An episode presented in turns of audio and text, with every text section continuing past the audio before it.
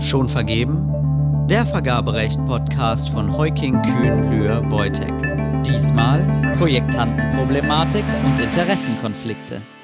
Herzlich willkommen, liebe Zuhörer, zu einer neuen Folge unseres Heuking Podcasts Schon vergeben.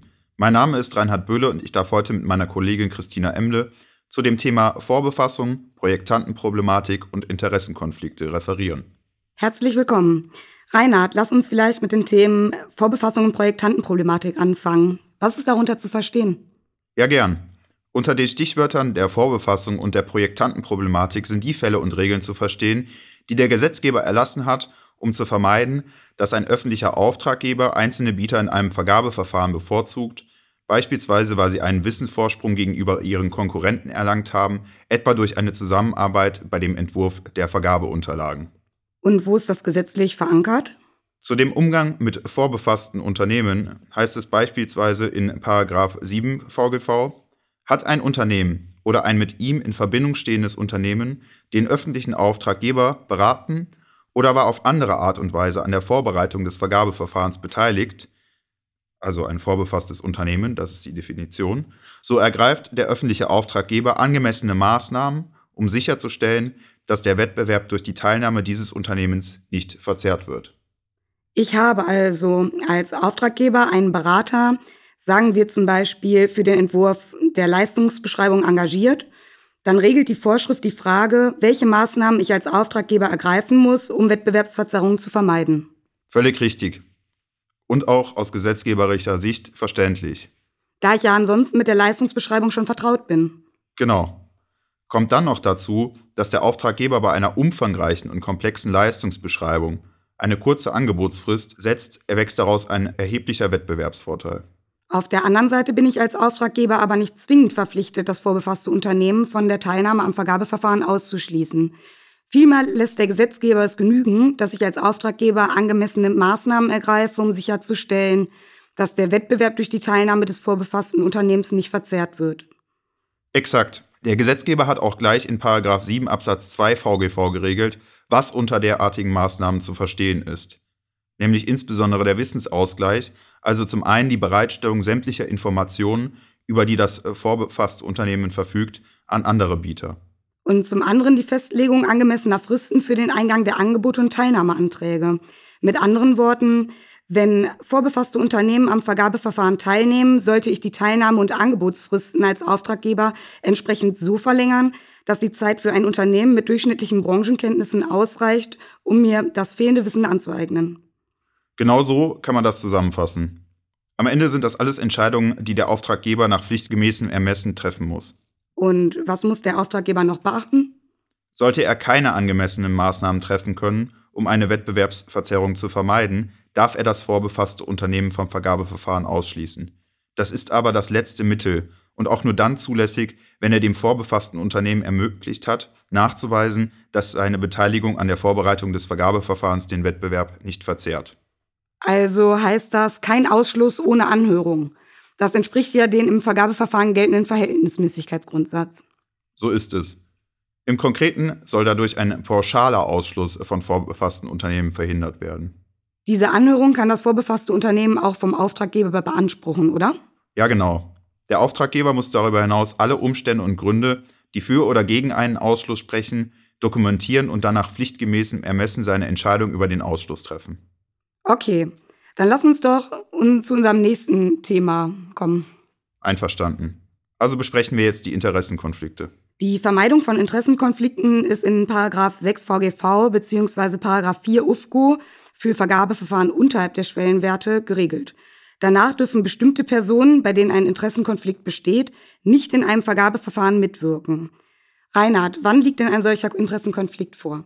Ein Interessenkonflikt besteht für Personen, die an der Durchführung des Vergabeverfahrens beteiligt sind oder Einfluss auf den Ausgang eines Vergabeverfahrens nehmen können und die ein persönliches, finanzielles oder wirtschaftliches Interesse haben, das ihre Unparteilichkeit oder Unabhängigkeit bei der Durchführung des Vergabeverfahrens beeinträchtigen könnte. Und für welche Person gilt das konkret?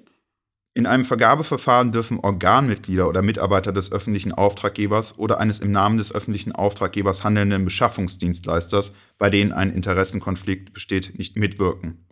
Genau, in Paragraph 6 Absatz 3 und Absatz 4 VGV beziehungsweise Paragraph 4 Absatz 3 und 4 UFGO sind bestimmte Personen aufgelistet, bei denen gesetzlich vermutet wird, dass ein Interessenkonflikt besteht.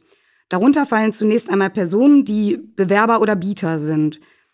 Eine Vermutungswirkung besteht da zum Beispiel dann, wenn ein Bieter auch zugleich Mitarbeiter des öffentlichen Auftraggebers ist.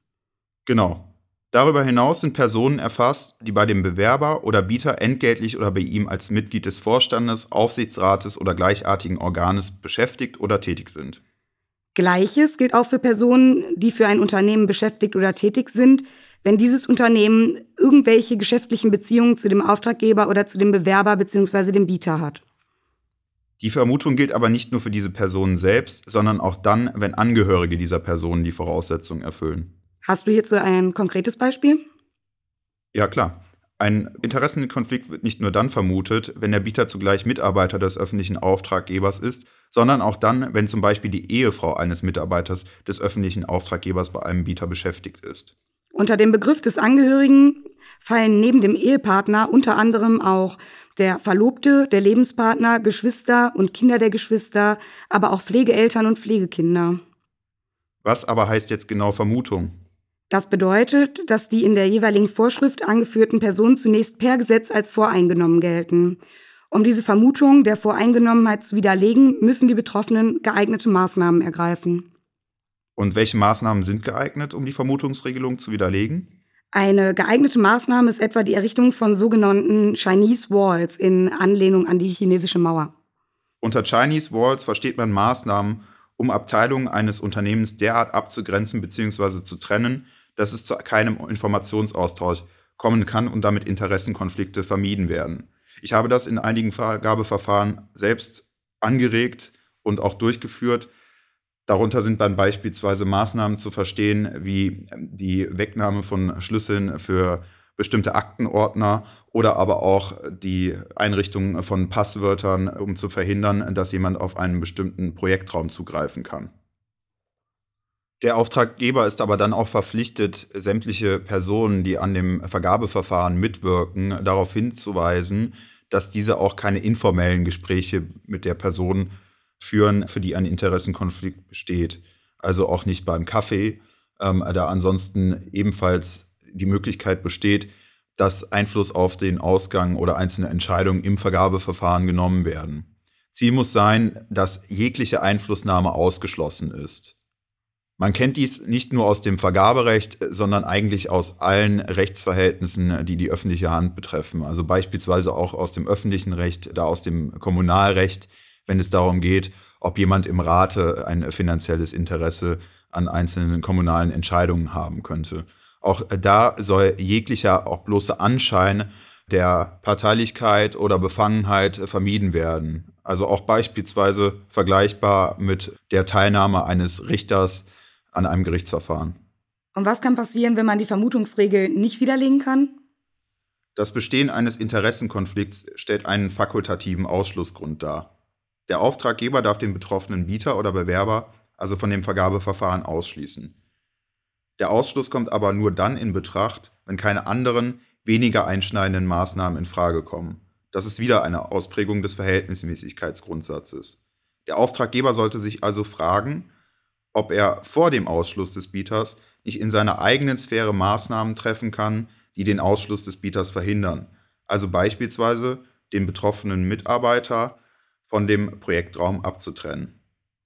Für den Fall, dass sich der ähm, öffentliche Auftraggeber dazu entscheidet, den betroffenen Bieter entweder auszuschließen oder aber auch nicht auszuschließen, sollte der öffentliche Auftraggeber insbesondere darauf achten, alle Aspekte, die für seine Entscheidung wesentlich waren, umfassend zu begründen und zu dokumentieren.